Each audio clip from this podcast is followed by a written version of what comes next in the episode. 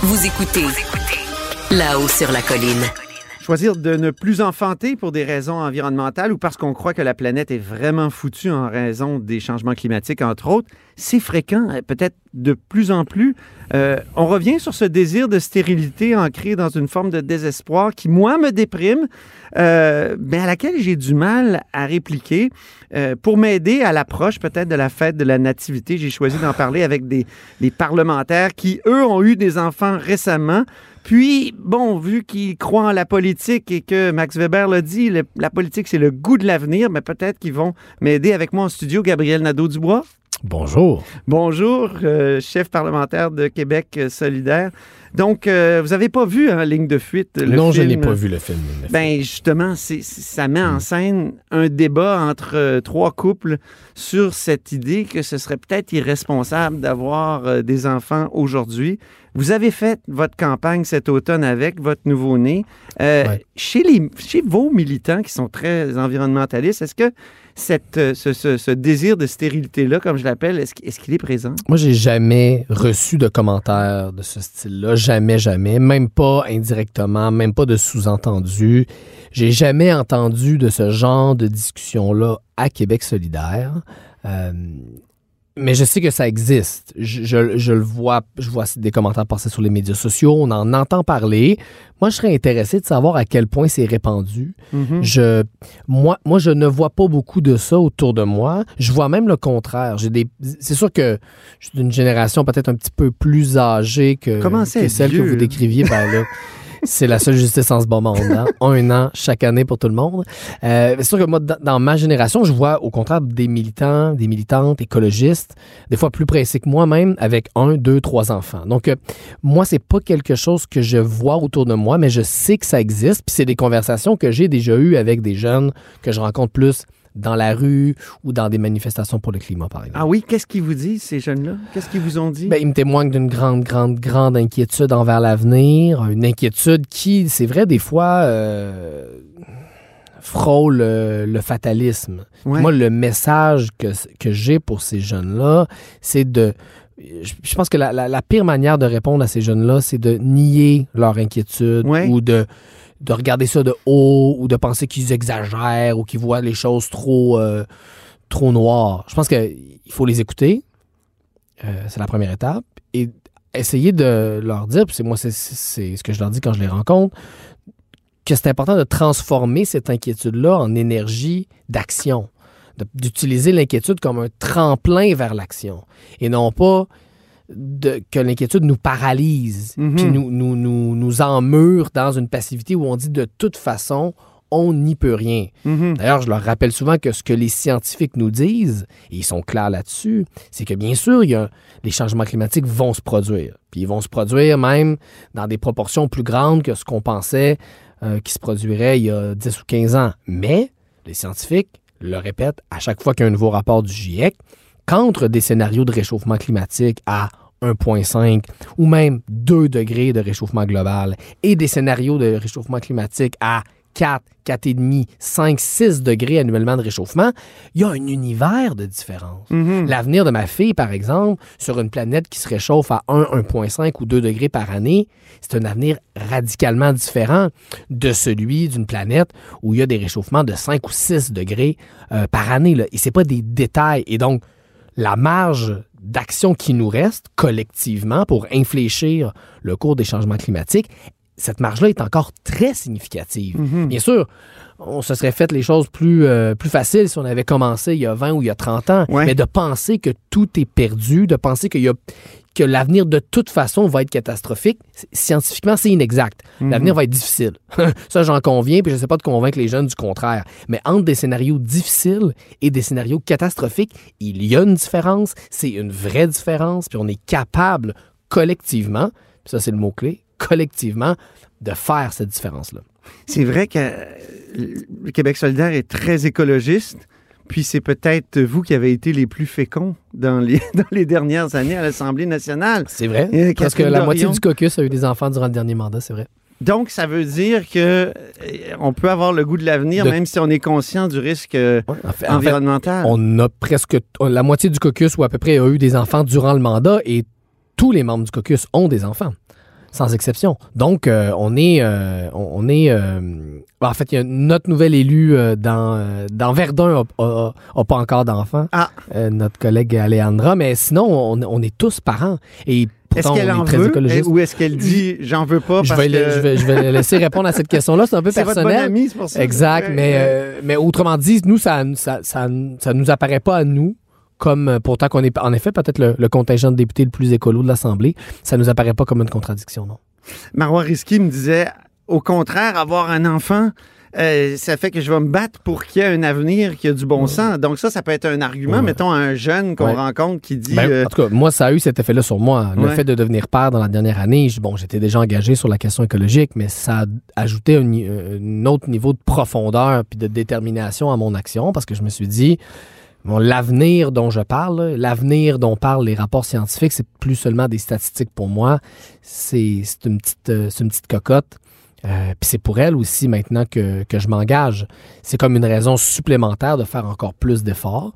Euh, et c'est ce que je dis aussi quand je rencontre des gens de d'autres générations. Quand je rencontre des, des, des citoyens, des citoyennes de 60, 65, 70 ans, ces gens-là sont bien conscients que le gros des problèmes climatiques, ils les vivront pas euh, au courant de leur vie, mais moi, je pense qu'on est capable de les interpeller en parlant de leurs enfants, puis de leurs petits-enfants, puis de l'avenir qu'on leur réserve. Mais comment trouver le, le bon ton pour secouer la torpeur, le cocotier, sans susciter pour autant l'éco-anxiété, puis l'anxiété tout court? Quand vous avez dit l'élection de la dernière chance, Ouais. il me semble qu'il y avait quelque chose... Il me semble que c'était- c'était propre à susciter une sorte de désir de, de stérilité ou non, de, de stress total? Parce que si, si c'est la dernière chance, il, Ben, les moi, je mots pense veulent que- dire quelque chose. là. Ouais. Il n'y a, Ben, rien d'autre après. pour l'atteinte des objectifs de lutte au changement climatique du Québec, nos objectifs de 2030, l'élection de 2022 était l'élection de la dernière chance. On s'entend que d'un point de vue strictement mathématique, le plan du gouvernement actuel va permettre d'atteindre grosso modo la moitié des Mm. objectifs du Québec et son mandat se termine en 2026. Donc, il n'y a aucun scénario où entre 2026 et 2030, en quatre ans, on rattrape 15 ou 20 ans d'inaction. Donc, c'est vrai que la réélection de la CAQ a, pour ainsi dire, euh, consacré l'atteinte des objectifs du Québec pour 2030. Il reste les objectifs de 2050. Consacrer le- la non L'échec. Ben, je ne vois pas comment, après un mandat caquiste, on pourrait en quatre ans rattraper tout ce qui n'aura pas été fait. Ça va être extrêmement difficile et en ce sens-là, factuellement, c'est assez vrai que c'était l'élection de la dernière chance. C'était pas l'élection de la dernière chance pour la planète au complet. Ouais. C'est pas l'élection de la dernière ce chance a- en vertu- aurait pu pour la entendre. carboneutralité 2050. Mhm. Puis au-delà de toute façon des, des arguments mathématiques ou statistiques, moi, il y a une chose dont je suis convaincu, puis ça, les jeunes nous le disent quand on, quand on les rencontre, c'est que c'est pas en niant ou en euh, essayant de diminuer l'inquiétude des jeunes qu'on va les raccrocher à l'action. La première chose que les jeunes me disent quand je les rencontre, et ils disaient la même chose à Manon, c'est toi, on sent que tu nous as entendus, toi, on sent que tu nous as écoutés. Puis moi, j'essaie de profiter de ce canal de communication-là que je pense qu'on a à Québec solidaire envers les jeunes. là. Je pense qu'on l'a établi, ce canal-là, après plusieurs années de travail pour dire, OK, parfait, c'est vrai qu'on vous a entendu. Maintenant, il faut agir. Il faut pas être paralysé par cette anxiété-là. Il faut la transformer en action et pas seulement en action individuelle, euh, mais en action collective. Puis pour moi, le remède à l'anxiété, qui est un sentiment qu'on vit individuellement, c'est pas un remède qui est individuel. Le remède, il est collectif, c'est Mhm. l'action collective. Et ça, c'est vrai que je sens que j'ai cette pédagogie à faire avec des jeunes que je rencontre qui, je me rappelle d'une conversation avec un jeune qui me disait, je vais attendre, je, je suis trop anxieux pour me mobiliser, pour agir, donc je vais, je vais travailler sur moi pour me reconstruire. Puis une fois que je me serai reconstruit individuellement, là, je vais être prêt pour l'action collective. Ah oui, ah Et oui. moi, je lui ai dit, ben, Ça, c'est très contemporain. C'est très Ben, psychologisant. c'est sûr que moi, j'ai une perspective différente sur ces Oui, choses-là. oui. Fait que j'ai dit à ce jeune-là, à, à ce jeune-là, tu sais, moi, dans ma vie, l'engagement politique, donc l'engagement collectif, c'est quelque chose qui m'a construit comme Oui, individu. Peut-être qu'au lieu d'attendre de ne plus être anxieux pour agir, tu pourrais voir l'action comme un remède à ton anxiété. Ah oui. C'est peut-être en t'engageant sur une base collective avec des gens autour de toi que tu vas la dépasser, cette anxiété. C'est ça. Peut-être qu'il ne faut pas attendre de ne plus être anxieux pour agir. Peut-être que c'est en agissant qu'on est capable de sortir de l'anxiété. Puis ça, moi, c'est un message que je porte quand je rencontre les jeunes. Pas pour dire vous n'avez pas raison d'être anxieux, mais pour essayer peut-être de leur transmettre quelque chose sur comment réagir à cette anxiété-là. Puis pour moi, l'action collective, c'est de là dont je viens, euh, c'est le bon remède aux angoisses qui peuvent nous paralyser comme individus. Euh, en réfléchissant à ça, je, je me suis souvenu qu'il y avait déjà eu un choc entre environnement et natalité au Québec. C'est au début des années 90, enfin en 89. C'était David Suzuki qui avait reproché à Robert Bourassa Ouais. d'avoir euh, mis sur pied, je pense, c'était des mesures de, de, de Ouais. natal- natalistes, euh, de bébé bonus. Et euh, est-ce que c'est pas un dilemme pour le Québec, justement, de ne pas perdre son poids politique dans, la, la- dans le Dominion canadien un- et en même temps de susciter, euh, justement, à l'époque, je me souviens, on se demandait pourquoi. Et, et- et là, à ce moment-là, c'était plus des, des, des- On parlait beaucoup de, des punks no future. On disait Ouais. no future dans ce temps-là, Ouais. mais on avait peur de l'apocalypse, euh, pas environnemental, mais, euh, mais nucléaire. Nucléaire. Nucléaire. Donc, c'est ça. Est-ce que est-ce qu'il n'y a pas un dilemme pour le Québec particulier? Parce qu'il faut qu'il garde son poids démographique. Ben, D'abord, c'est un vieux débat euh, à l'intérieur de la gauche, puis même à l'intérieur de la grande. Parce que le mouvement écologiste, en fait, c'est quelque chose de très, très grand. La question de la natalité, puis de la, de la population globale, c'est un vieux débat au, au sein de la gauche, puis au sein du mouvement écologiste. Moi, je pense que ce débat-là, il est en grande partie mal, très mal posé. Parce que quand on parle de, de la quantité de personnes sur la planète comme d'un problème, Mhm. ce dont on ne parle pas, c'est de la répartition des ressources entre ces personnes-là. Mhm. Puis en vue de notre discussion, je, je suis allé relire des études, notamment une étude d'Oxfam en 2020, qui rappelait qu'entre 1990, qui est le premier rapport du GIEC, puis l'accord de Paris en 2015, la production de gaz à effet de serre du 1% les plus riches au monde, ça représentait deux fois les émissions de CO2 de la moitié la plus pauvre. Autrement dit, tu as 1 des gens sur la planète qui émettent euh, deux fois plus que l'autre moitié de la population. Donc, il y a un énorme débalancement dans la manière dont les êtres humains consomment les ressources et émettent de la pollution euh, et notamment des gaz à effet de serre. Si la tendance se maintient, là, en 2030, le 1% va émettre à peu près 70 tonnes de CO2 par, euh, par personne par année. Mhm. Et le 50% des plus pauvres, toujours en 2030, va lui en, en émettre une tonne par personne par année, 70 fois moins. Donc, moi, je, je- je- je- je suis très, très dubitatif des, des discours qui nous parlent de la quantité de personnes sur la planète comme dans soi un problème écologique. Mhm.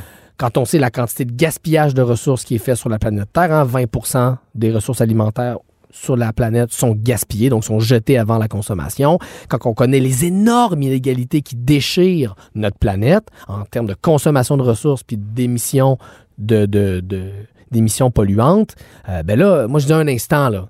Le problème, c'est pas qu'il y a trop de monde, c'est que à l'intérieur de la population mondiale, il y a d'énormes inégalités de consommation de ressources. Et oui, il y a un effort de sobriété à faire de la part des gens en haut de la pyramide sociale. Et ça, c'est, ça va rendre possible l'amélioration Ben des oui. conditions de vie de bien des gens sur la planète. Mhm. Je suis abonné au compte Twitter qui suit les jets privés. là. Ouais, Des- des, des Américains riches, Exact. là, c'est- c'est c'est C'est incroyable. fascinant. C'est Puis, euh, fascinant. même, même chose sur la 25 gestion des matières résiduelles. hein. On a beaucoup Ah responsabilisé les individus à la maison pour dire faites du compost, faites Ouais. du recyclage, faites de la poubelle, triez ça, 3, 4, 5 bacs. Comprenez-moi bien, il faut faire ça, c'est très bien. L'écrasante majorité des déchets dans notre économie sont les déchets produits par les entreprises. Et ça, on en parle beaucoup moins souvent. Donc moi, je suis toujours... Je, bon, je suis d'une famille politique où euh, on tente- moi, moi, je tente toujours de remettre en perspective les choses d'un point de vue collectif, puis se rappeler que Mm. il faut parler des inégalités si on veut comprendre aussi la cause de nos problèmes écologiques, parce que c'est indissociable. Pour revenir à votre slogan, donc Ouais. vous n'êtes pas allé trop loin en disant l'élection de la dernière chance. Ça faisait pas trop peur. Mais moi, je pense qu'il y a beaucoup de jeunes qui, euh, que c'est ça, euh, qui pensent. Puis ils se, ils se- ils se sentent rejoints par ça. Euh, C'était l'élection de la dernière chance pour l'atteinte de nos objectifs de 2030 au Québec. Mais l'objectif de 2050, qui est en fait l'objectif le plus important, puisque l'objectif de 2030, c'est un objectif transitoire vers la carboneutralité de 2050. 50, ouais. Euh, lui, il est toujours atteignable, mais c'est sûr que chaque mandat de retard qu'on prend, ça, ça va faire en sorte qu'on va devoir faire des efforts beaucoup plus rapides et brusques pour les Mais- atteindre. Merci beaucoup pour cette conversation, Gabriel Nadeau-Dubois, Ça m'a fait plaisir. chef parlementaire de Québec solidaire. Et c'est ainsi que se termine La Haut sur la Colline en ce mardi. Merci beaucoup d'avoir été des nôtres. N'hésitez surtout pas à diffuser vos segments préférés sur vos réseaux. Ça, c'est la fonction partage. Et je vous dis à lundi.